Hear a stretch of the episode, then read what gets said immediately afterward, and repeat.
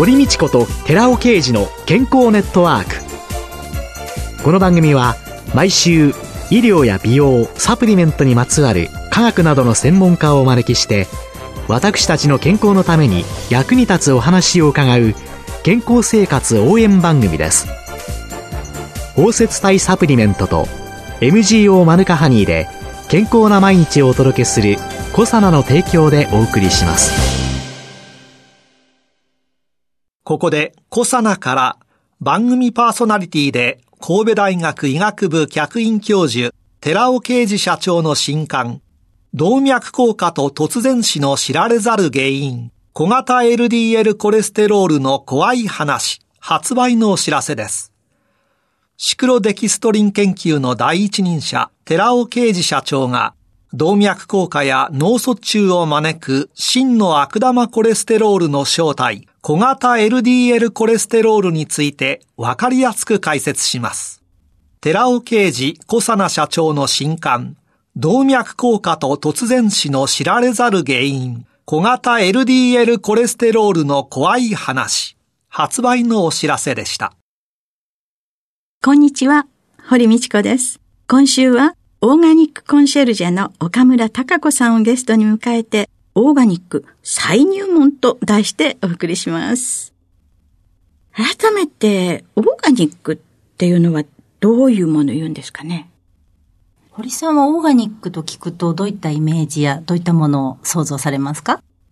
なんとなくきっちり分かってるかって言われると分かってないかな。私自身は有機農法で作られたお野菜、はい、無農薬、うん、化学製品使ってない野菜っていう、そんなイメージなんですけどね。はあ、なるほど。多分ほとんどの方、有機野菜っていうお野菜とか果物で農薬や化学肥料使われてないものかなっていうイメージを持たれてる方が多いと思うんですけれども、えー、ほぼほぼ当たっています。オーガニックという言葉自体は、まあ、英語なんですけれども、日本語だと有機とか有機栽培のとか有機農業というふうに単純に訳されてるんですね。はい、そもそもはですね、オーガニックという言葉自体は自然に即したとかですね、どちらかというと本質的なというような言葉の意味自体はあるんですけれども、日本ではですね、食べ物の作り方とか、栽培方法とか、野菜の特徴なんかでオーガニックっていう言葉をよく使うと思うんですね。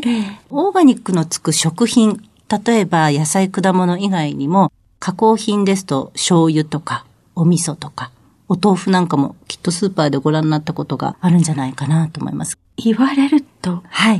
るような。ありますよね。気がしてきたけど。生鮮食品とか生のお野菜をやっぱりイメージされる方が多いと思うんですね。えー、食品ですのでもちろんそれらを加工したドレッシングですとか調味料でもオーガニックっていうものがあります。ただですね、食品に関して言いますと、実は農薬や化学肥料を使っていないという先ほど言葉ありましたけれども、厳密に言うとですね、例えば3年以上農薬や化学肥料を使っていない土壌で栽培されたものに関してオーガニックと言っていいですよとかですね。その使っていない期間の長さですとか、環境自体もオーガニックを栽培する法律の基準があるんですね。栽培基準があるんですけれども、それに沿ってできたものに初めてオーガニックという名前をつけて売ってもいいですよ、流通させていいですよっていう決まりがあるんですね。そういうのって全部決まり守られてるものなんですか？流通しているものに関して。そう思われますよね。え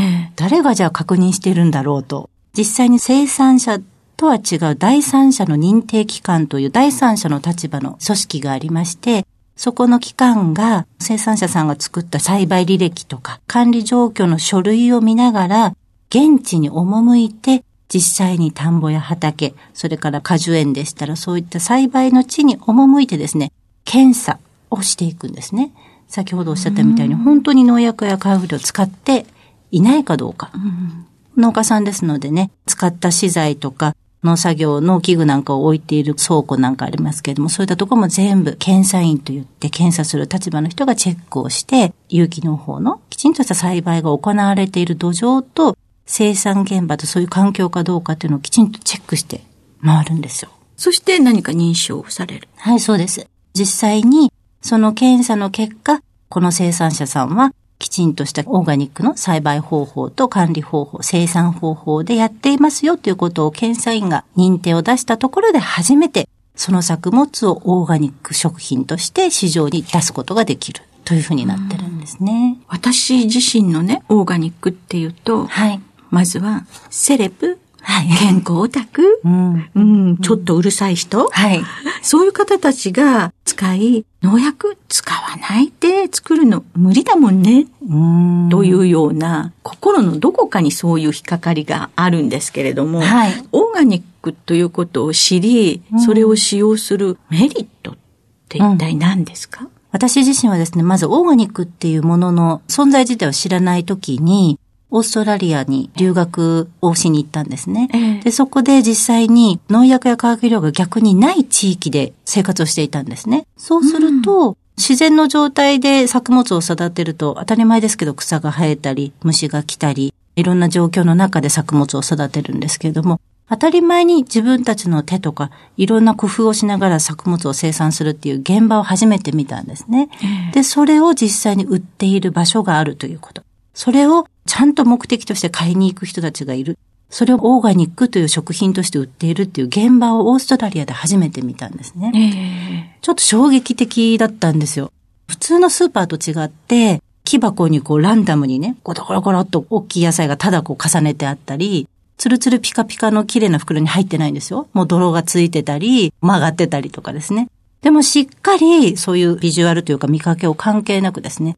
オーガニックのものだっていうのを認識して手に取っていく人たちがいて、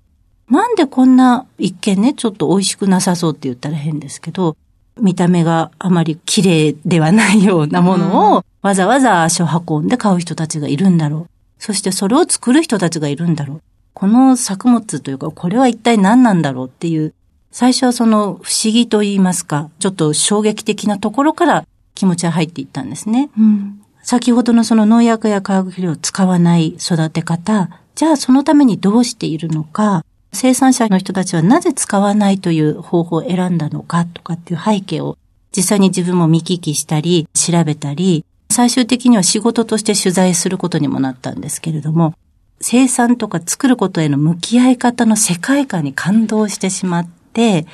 こんなに大事に作られたものを食べれる喜びってなんて素敵なんだろうっていう、どちらかというとですね、栄養価とか美味しさっていうよりも、こうやって私たちがいただくものを大事に作られるっていう世界があるんだっていうことにまず感動したんですね。うん、なので、オーガニックを知ることによって私のメリットっていうのは、そもそもじゃあ食べ物ってどうやってできていくんだろう。加工品にしてもそうですし、お肉にしてもそうですよね。例えば牛肉は牛からっていうのはわかりますけども、じゃあ野菜のオーガニックがあるのであれば、もちろん肉のオーガニックもあっていいわけで、じゃあ肉のオーガニックっていうのは牛の飼育がじゃあどうなってるんだろうとかですね。今まで考えたこともなかったことを、オーガニックの栽培基準とか規則を見ていくことで、この時点でこういうものはこう作られているんだ。じゃあ、これでない世界はどうなっているんだろうということ。気づきのスイッチをどんどん入れてもらった感じだったんですよね。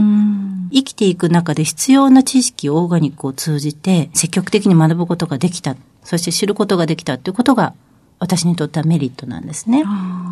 オーガニックの生産の特徴っていうのは書類を出したり検査員が検査したりっていうことで栽培履歴をきちんと辿れるかどうかっていうところあるんですね。うん、例えば畑だったらそこにどういった管理をしながら栽培したかっていうことは畑の例えば土を見ればわかるし、うん、農機具とか使った資材を見ればわかることですけど、うん、例えばお肉のオーガニックっていうと、どういった基準があるっていうふうに堀さんはイメージされますか？餌ですかね、飼料、それがオーガニックであること、はい、っていうことですかね。そうですね。それももちろん一つの条件としてありますけれども、他にもやっぱり動物ですので、動き回りますよね。なので、きちんとした飼育環境にいるかどうかっていう、例えば牛だったら牛舎ですね。牛舎自体の衛生環境、それから牛としての動物の本能をきちんと尊重した環境であるかどうか。例えばぎゅうぎゅうの狭いところにいる、そもそもそういう動物ではなくて広いところで手足を動かして、そういう牛の生き物としての本能的な、本質的な生き方がありますよね。それをなるべく再現に近いような環境で育てているかどうかとか、最後まで生き物としてオーガニック的に配慮した飼育をお肉になるまで続けていくっていうところが基準の中に入っている、ね、じゃあまさにオーガニック、有機じゃない自然に即した。はい。岡村さんは第1号のオーガニックコンシェルジャって、これは一体どのような、はい、これはやっぱり多くの人に伝えたいっていうふうに思いまして、オーストラリアに5年間ぐらいいたんですけれども、帰国してすぐにオーガニックを広める、案内していく案内人という役割で、オーガニックコンシェルジュ。コンシェルジュってあの、ホテルでよくいらっしゃいますよね。はい、オーガニックの魅力をガイドする、案内する人になりたいということで、オーガニックコンシェルジュ協会という組織を作ってですね、インターネットを通じてオーガニックのことを学べたり、イベントに一緒に参加したりっていうような活動を始めました。無から作り上げる？はい。初めて？初めの第一歩？なかなか踏み出せるものじゃないですよね。そうですね。今本当にインターネット、SNS とかでみんながつぶやいたり、写真を撮ったり、それを見た人が連絡をしたりってものすごくスムーズに0から1っていうのがステップとして作りやすい環境であると思うんですけども、16年前なので2004年、堀さん2004年思い出せますか ?2004 年で結構。だいぶ前ですよね。例えばインターネット上のお話ですると、ブログって今皆さん日記みたいなものをインターネット上に公表するブログってあると思うんですけど、それもほとんど普及していないという言いますか、私自身がオーガニックコンシェルジュとして一番最初にやった仕事がそのオーガニックコンシェルジュボイスというブログを書く仕事だったので、まだまだブログというものが普及し始めるぐらいかなっていうぐらいの大昔のことだったので、自分がどういうことを手がかりにして、オーガニックの魅力を広めていくかっていう手立てが本当になかった。た時代だったので、うん、手探りですよね。あの、資金ももちろんないですし、ここから見たら趣味でやっているんだろうっていうような活動だったと思います。なので、岡村さん、オーガニックを広めたいのはわかるけど、ちゃんと生活していけてるの？みたいな、よく、そういうよく質問を受けたりしたりしましたね、そういえばね。でも情熱はものすごくあったんですよ。やっぱり作ってる人たちを目の当たりにしてきて、その人たちと近いところで生活してたっていうそのオーストラリアの体験が、やっぱりそのエネルギーの源になっていたので、まあそこの情熱が冷めやなるまま帰国してそれでスタートしたっていうところが、多分そのエネルギーに今考えればなってたのかなっていうふうに思いますけどね。うん、若い時はすぐ感化されて、すぐ熱くなって、でも一番難しいのは、それを継続していくこと。だというように思います。もうこのオーガニックコンシェルジェ第1号として、未だにますます情熱を持って活動されているということを今月ずっと伺っていけたらなというように思います。今週のゲストはオーガニックコンシェルジェの岡村隆子さんでした。来週もよろしくお願いします。よろしくお願いいたします。続いて、寺尾刑事の研究者コラムのコーナーです。お話は、小佐野社長で神戸大学医学部客員教授の寺尾啓二さんです。こんにちは。寺尾啓二です。今週はミトコンドリアにおけるヒトケミカルの役割。その7、ヒトケミカルはミトコンドリア病治療薬。というタイトルでお話しさせていただきます。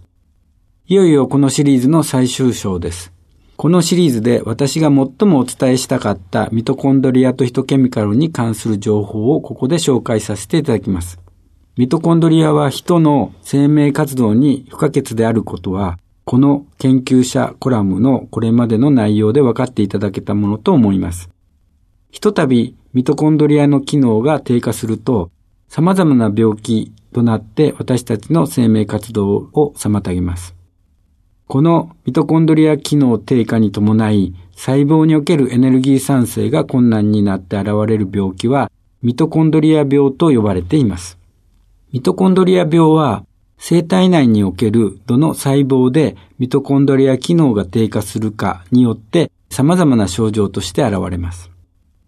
例えば、中枢神経細胞、つまり脳細胞の場合には、記憶力や認知機能の低下といった症状が現れ、骨格筋細胞であれば、筋力低下や疲労しやすくなる症状が現れます。そして、体の複数の部位で症状が現れる場合と、単一部位で現れる場合がありますが、単一部位で現れた場合は、ミトコンドリア病との診断は困難となります。ミトコンドリア病は完治する治療法が未だに見出されておらず、厚生労働省は難病に指定しています。活性酸素を多く排出するミトコンドリアを持つマウスは、糖尿病や癌を誘発しやすいという研究結果が2012年の6月に筑波大学の林らのグループによって報告されました。そして、抗酸化物質を投与すると、糖尿病や癌の発症が抑えられたそうです。このように人を対象とした臨床試験は行われていませんが、活性酸素による糖尿病や癌の発症は、事前に抗酸化物質を摂取することで予防できる可能性が示唆されました。糖尿病や癌などの疾患だけではなく、最近ではアルツハイマー病やパーキンソン病といった認知症へのミトコンドリアの関与が明らかとなっています。厚生労働省の平成20年度の調べによりますと、日本には約24万人もの認知症患者がいます。アルツハイマー病はアミロイド β というタンパク質の蓄積で脳内神経細胞が機能低下して発症するとされていますが、最近ではこのアミロイド β がミトコンドリア機能を阻害し、ミトコンドリアから排出される活性酸素を増やし、アポトーシス細胞死を引き起こすという説が出てきています。つまり、ミトコンドリアの活性酸素がアルツハイマー病を引き起こしていることになります。また、パーキンソン病は脳の神経細胞の細胞死、アポトーシスによって手が触れたり歩行が困難になる病気です。この病気も2008年にミトコンドリアとの関与が明らかとなっています。パーキンソン病はパーキンというタンパク質を作るための遺伝子に異常があると発生します。このパーキンに異常がある場合に、機能低下したミトコンドリアをオートファジーによって除去できなくなるそうです。そうすると、エネルギー産生ができない、活性酸素を大量に発生するといった機能低下したミトコンドリアが増加して、やがて細胞は機能を失っていくわけです。したがってパーキンソン病はミトコンドリア除去不全症とも言えます。お話は小佐野社長で神戸大学医学部客員教授の寺尾啓二さんでした。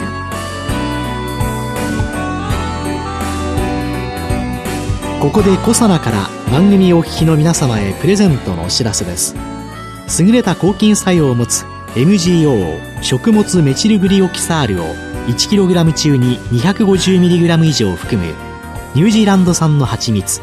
コサナのマヌカハニー MGO250 プラス 250g を番組お聞きの10名様にプレゼントします。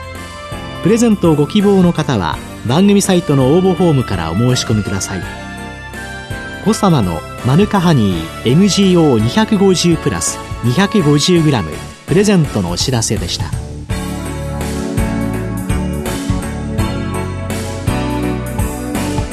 堀道子と寺尾啓二の健康ネットワークこの番組は包摂体サプリメントと MGO マヌカハニーで健康な毎日をお届けする「コサナの提供」でお送りしました。